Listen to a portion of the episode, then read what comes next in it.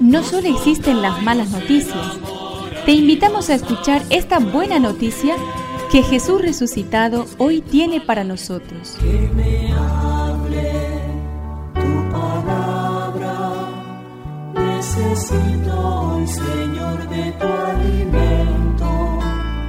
Hoy en todo el mundo se escuchará esta palabra. Mateo 13 del 44 al 46.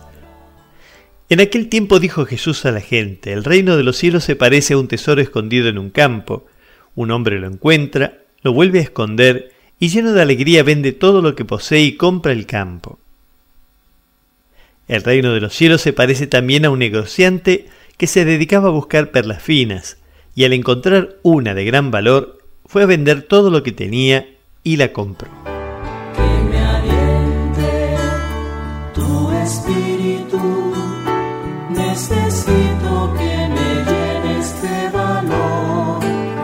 Cuando los cristianos descubrimos la perla preciosa del Evangelio, no podemos sino orientar nuestra vida, nuestros medios, nuestro tiempo, todas nuestras cualidades para conseguirla.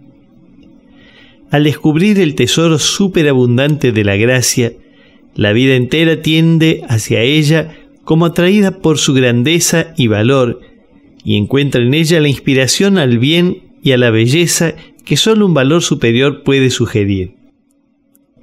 Hay realidades que no tienen precio ni valor monetario, son intangibles, pero merecen dejarlo todo con tal de poseerlas.